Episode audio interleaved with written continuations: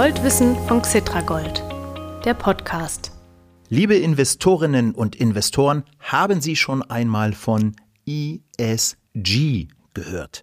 Diese Abkürzung stammt aus dem Englischen und steht für erstens das Wort Environment, zu Deutsch Umwelt, zweitens für das Wort Social, damit ist die Gesellschaft gemeint, und drittens für Governance, damit ist bei Unternehmen die Unternehmensführung gemeint. Vielleicht haben Sie ja mal Anteile an ESG-Investmentfonds gekauft. Diese Fonds sind seit wenigen Jahren schwer in Mode und sie investieren vor allem in Unternehmen, die nachweislich umweltschonend wirtschaften, die sich für faire gesellschaftliche Verhältnisse stark machen und die nach bestimmten Kriterien gut geführt werden. All das fasst auch der Begriff Nachhaltigkeit zusammen. Nachhaltigkeit ist ein weltweiter Megatrend, dem sich immer mehr Unternehmen widmen, auch Xetra Gold. Und wie nachhaltig ist Xetra Gold? Beziehungsweise was macht das Unternehmen, um ihre Xetra Gold Investments, liebe Anlegerinnen und Anleger, nachhaltig zu gestalten? Über dieses super wichtige Thema spreche ich jetzt mit Steffen Orben. Er ist Co-Geschäftsführer von Xetra Gold und regelmäßiger Gesprächspartner hier im Goldwissen Podcast. Mein Name ist Mario Müller-Dofel. Ich moderiere den Podcast und nach dem Interview mit Steffen Orben bekommen Sie, wie gewohnt, Ihr Goldkurs-Update.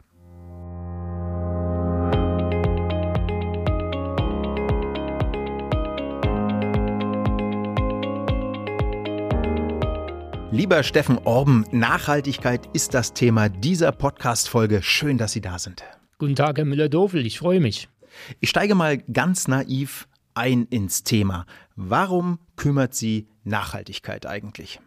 Ja, mich persönlich kümmert Nachhaltigkeit, weil ich schon seit meiner Jugendzeit ein aktiver Bergsteiger bin und so mit dem Klimawandel, wie er sich in den Alpen jetzt widerspiegelt, mit den Gletscherschmelzen, dem Permafrost auftauen, dem Steinschlag, den man da hat, regelmäßig erlebe.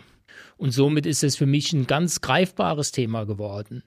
Darüber hinaus natürlich auch für uns als Unternehmen. Klimawandel, Pariser Klimaschutzabkommen, das ist ja schon ein Thema seit Jahren. Ja. Und das hat sich natürlich auch jetzt die Gesetzgebung angenommen. Das Stichwort EU-Taxonomie dieses Jahr, äh, was in Kraft tritt und dass wir uns als Unternehmen auch diese Aufgabe aktiv stellen müssen. Ja, EU-Taxonomie, das ist ja so ein Begriff, den liest und hört man immer wieder mal.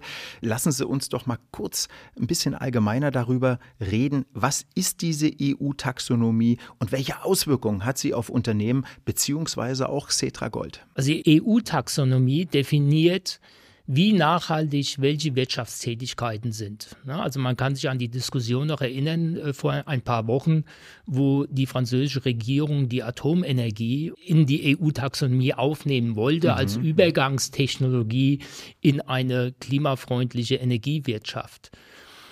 Wir als Finanzinstitut, die ein Wertpapier begeben hat, müssen uns dem Thema auch stellen über die sogenannte Offenlegungsverordnung. Mhm. Also wir müssen darlegen, inwieweit unser Produkt wenn wir jetzt eine Kapitalüberlassung hätten, sich dem Thema Nachhaltigkeit stellt, ob wir nachhaltige Investments fördern oder nicht, oder wie unser Produkt, in dem Fall Xetra Gold, einzustufen ist, aber auch wie wir als Unternehmen selber agieren. Ja, und äh, wo steht das dann? Äh, kann ich mir das irgendwo angucken als Anleger? Ja, jedes Unternehmen muss einen Nachhaltigkeitsbericht erstellen. Aha, mhm. das ist notwendig, auch wenn man ein Nachhaltigkeitsrating erwerben mhm. möchte. Also wie früher ein Kreditrating ein Unternehmen hat, gibt es auch heute ein Nachhaltigkeitsrating. Das, das, wollen Sie auch haben? Oder? Das ja. äh, haben wir auch. Mhm. Haben Sie schon? Das haben wir schon. Das mhm. muss auch regelmäßig gemacht werden, mhm. also ähm, jährlich oder alle zwei Jahre. Mhm. Und darüber hinaus gibt es natürlich auch noch den angesprochenen Nachhaltigkeitsreport, den auch wir veröffentlichen haben. In Deutschland ist es über die Datenbank des Deutschen Nachhaltigkeitskodex, der DNK-Datenbank, ist dieser äh, Report dann auch einzusehen. Ja, wenn äh, hier Damen und Herren aus unserem Podcast-Publikum da mal reinschauen wollen, mal genau wissen wollen, was sie da so machen in Sachen Nachhaltigkeit, wo müssen sie hingehen? Wo finden sie diesen Report? Ja, auf dem Internet einfach gucken, Deutscher Nachhaltigkeitskodex, die Datenbank, dort ist er runterzuladen. Wir sind noch unsere Webseite oder unsere Homepage am, am Aufarbeiten diesbezüglich, ja. dass wir auch dort diese Sachen Transparenz darlegen können und dass die Anleger oder die interessierten Leser dann auch einen einfachen Zugang Zugang haben. Aber ja. da sind wir noch dran am Arbeiten, da sind wir noch am Umsetzen. Okay, also äh, wir reden über die Website www.xetra-gold.com, richtig? Korrekt. Ja, wunderbar. Okay, also äh, liebe Anlegerinnen, liebe Anleger, gehen Sie da mal drauf, äh, gucken Sie da mal, wo Sie das finden und stöbern Sie mal ein bisschen drin, damit Sie sehen, was hier das Management und das Team von Xetra Gold so machen. Das wird immer wichtiger, Nachhaltigkeit.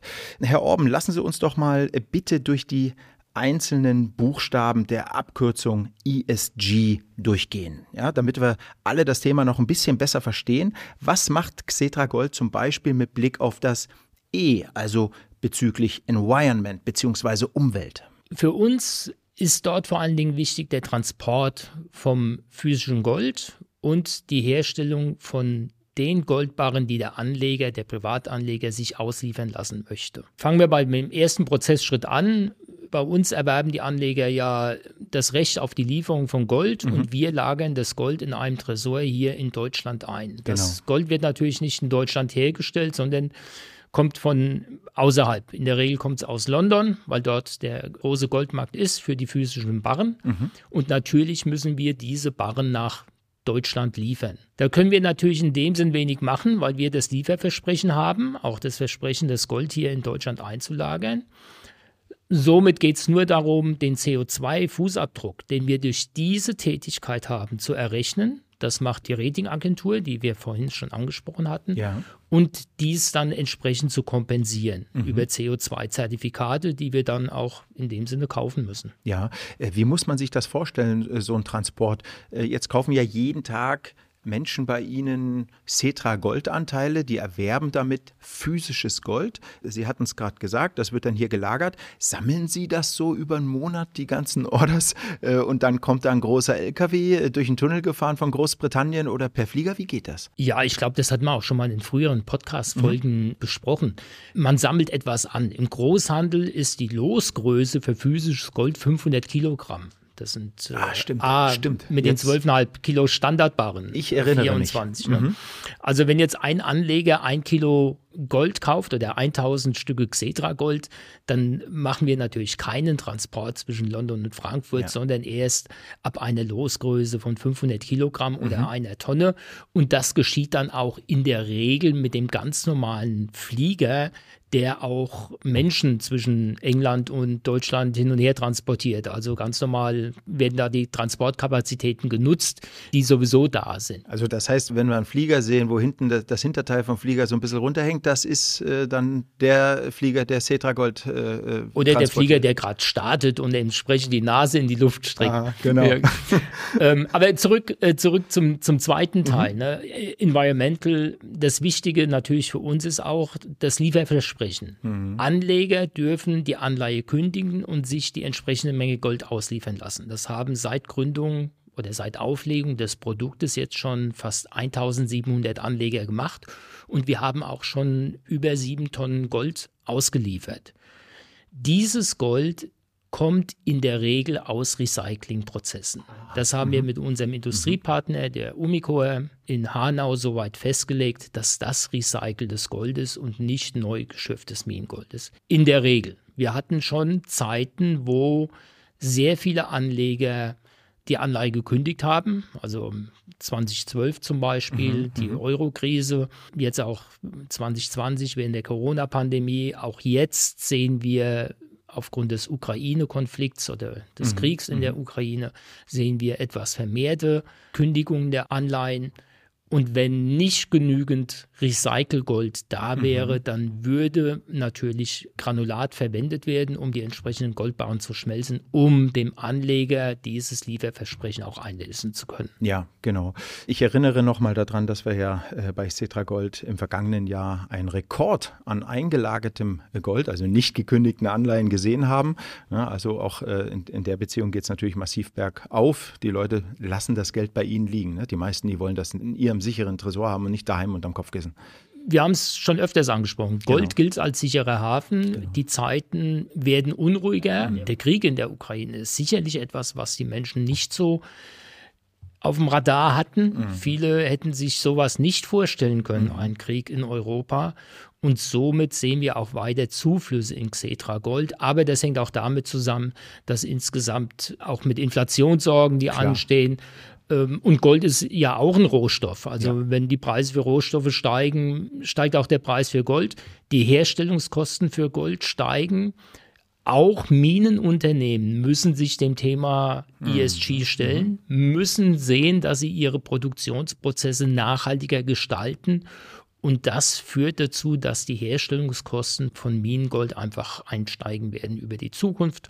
Und das ist eigentlich auch dann der Boden für den Goldpreis. Ja, jetzt sind wir ein bisschen abgeschweift, aber das ist äh, aus meiner Sicht völlig okay. Ich will äh, das noch ein, ein wenig weitermachen, nur wenige Sekunden äh, und nochmal verweisen auf den Podcast mit dem Umicore-Chef, also mit ihrem Goldherstellungspartner.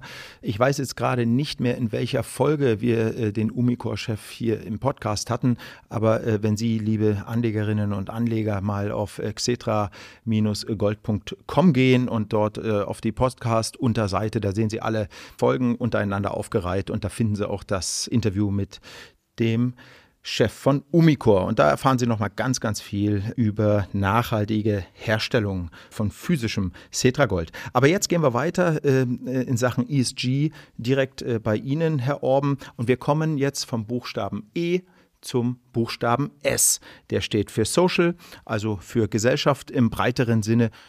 Was machen Sie da so? Als Unternehmen unterstützen wir schon seit vielen Jahren hier in Frankfurt die Arche eine Organisation, die in sozialen Brennpunkten eine Begegnungsstätte für Kinder bietet. Mhm. Kinder sollen nicht nach der Schule einfach nach Hause gehen und zu Hause sitzen und vielleicht kein Mittagessen kriegen und keine Schulbetreuung.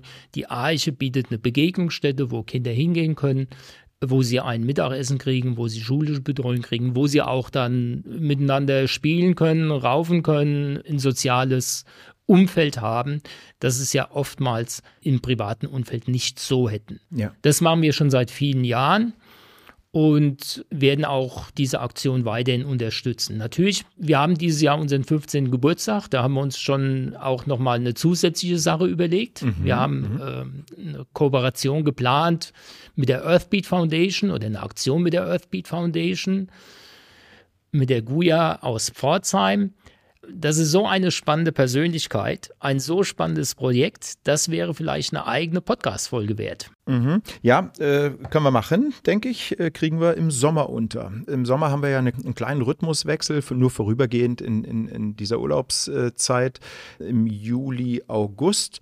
Und da denke ich, äh, könnten wir ein Interview mit der Guja Merkle, heißt sie, meine ich, äh, von der Earthbeat Foundation mal unterbringen. Ja? Wollen wir das machen? Ich fände es sehr spannend. Vielleicht einen ganz kurzen Teaser für die Zuhörer. Ja, gerne, gerne. Was mhm. die äh, Guya Merkle da macht. Mhm. Guya ist eine Juwelierin, die sich zum Ziel gesetzt hat, dass vor allen Dingen recyceltes Gold. Das ist eine junge Frau, ne? Relativ eine junge Frau aus mhm. Pforzheim, dass vor allen Dingen in der, in der Schmuckindustrie, dass man dort Gold aus Recyclingprozessen verwendet. Und das Zweite, was sich auf die Fahnen geschrieben hat mit, mit der Earthbeat Foundation, ist, dass die Förderung von Kleinstgold oder äh, also die, die, das Betreiben von Kleinstminen durch individuelle Goldschürfer, ja. dass man denen eine alternative Erwerbsmöglichkeit aufzeigt. Ja, also weg von den ganz großen Goldminengesellschaften, die die großen Standardbaren herstellen, sondern es ist ja sehr lukrativ auch für Menschen Erdlöcher zu graben, um nach Gold zu schürfen. Mhm, mhm. Und das ist ein Thema, das hat sich die Guya auch auf die Fahnen geschrieben, was wir ein sehr spannendes Thema und sehr wichtiges Thema finden. Und deswegen möchten wir die Guya dort unterstützen. Aber darüber kann sie viel besser selber erzählen. Gut, dann äh, werde ich Sie fragen, aber noch eine Kleinigkeit.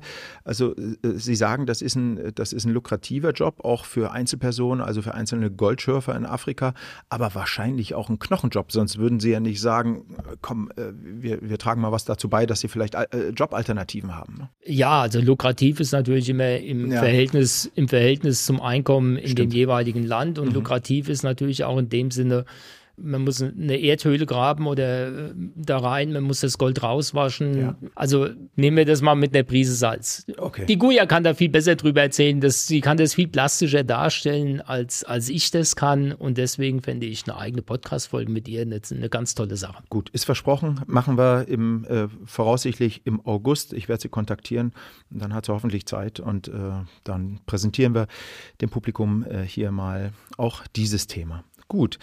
Ja, dann äh, haben wir das auch und kommen zum Buchstaben G. Den hatten wir noch nicht. Ne? ESG, also ESG, steht, ich erinnere daran, äh, für gute Unternehmensführung.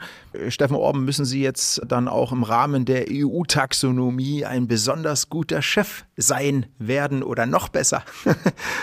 Ja, ich hoffe, da, ich hoffe schon, dass ich ein guter Chef bin und äh, dass wir als Unternehmen auch gegenüber unseren Geschäftspartnern und vor allen Dingen gegenüber den Anlegern doch offen und ein fairer Partner sind und auch die Anliegen immer sehr ernst nehmen bei Rückfragen bezüglich des Produkts oder auch im normalen Geschäftsleben mit unseren Geschäftspartnern, die irgendwelche Dienstleistungen für uns erbringen. Mhm. Das Thema Governance ist sehr wichtig. Ne? Man, das, es geht natürlich auch darum, paritätische Besetzung von irgendwelchen Gremien, mhm. wie wird das mhm. gesteuert. Wir müssen uns auch dem Thema stellen. Das haben wir schon immer gemacht. Also wir haben uns schon immer aktiv mit den Anlegern ausgetauscht. Wir waren schon immer aktiv in Kontakt mit unseren Aufsichtsbehörden.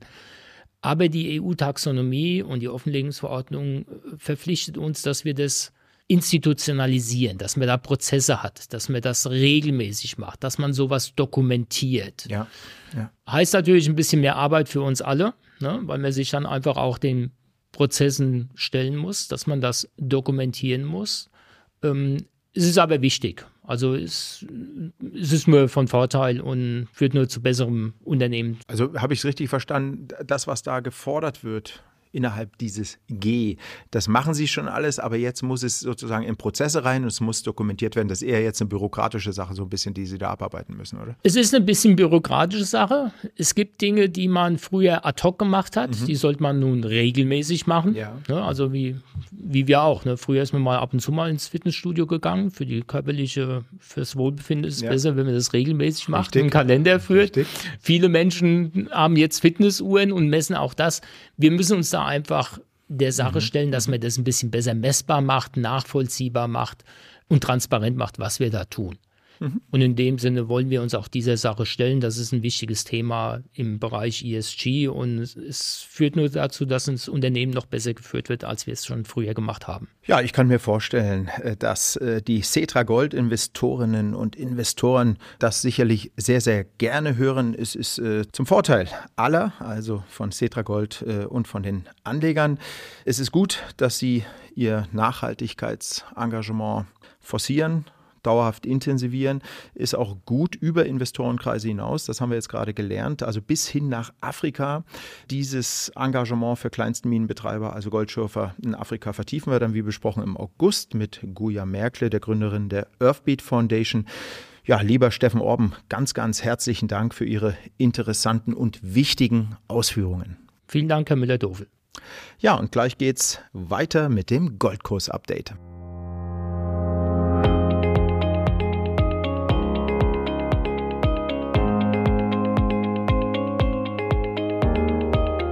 Ein kleiner Nachtrag noch zum Gespräch mit Steffen Orben. Wir verweisen dort auf das Interview mit dem Goldrecycling-Partner von Xetra Gold mit der Umicore AG bzw. mit deren Deutschlandchef Dr. Bernhard Fuchs. Sie hören dieses Interview in Folge 6 des Goldwissen Podcasts.